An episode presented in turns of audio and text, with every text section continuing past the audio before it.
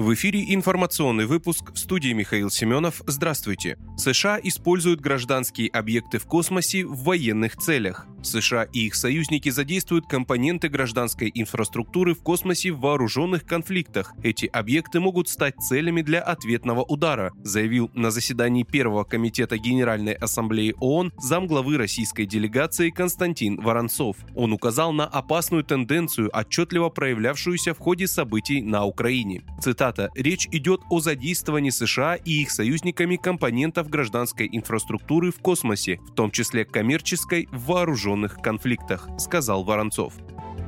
Украинский беспилотник атаковал ТЭС в Севастополе. Украинский беспилотник совершил атаку на Балаклавскую теплоэлектростанцию в Севастополе. Об этом сообщил губернатор Михаил Развожаев в телеграм-канале. По его данным, атака на ТЭС произошла в ночь на четверг, 27 октября. В результате в одном из трансформаторов, который находился на профилактике и не работал, начался пожар. Когда к ТЭС прибыли сотрудники МЧС, открытого горения уже не было. Никто не пострадал, трансформатор поврежден незначительно, сообщил губернатор, подчеркнув подчеркнув, что на электроснабжение в городе и на полуострове в целом этот инцидент никак не повлиял.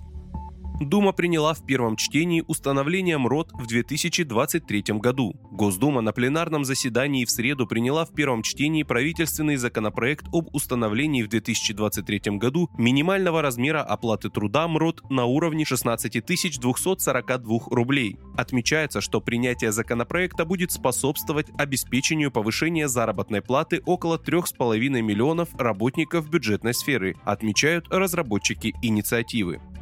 Германия назвала «Северный поток-2» непригодным для поставок газа. Правительство Германии заявило, что после взрывов на «Северном потоке-2» использовать вторую нитку газопровода будет невозможно, назвав трубопровод непригодным для поставок. Слова Кабмина приводит немецкая газета Der Spiegel. Весьма вероятно, что диверсия с сильными взрывами оказала негативное воздействие на обе нитки и тем самым в настоящее время технической возможности использования в принципе больше не имеется, указали власти ФРГ. Кроме того, правительство отметила, что газопровод в любом случае не получил необходимую для запуска сертификацию.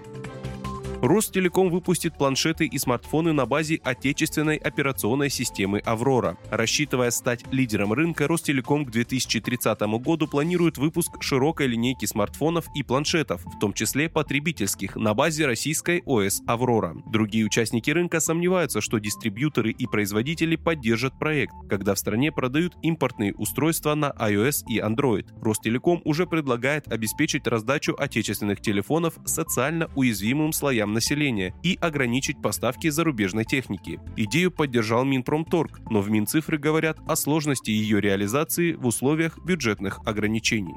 Вы слушали информационный выпуск. Оставайтесь на справедливом радио.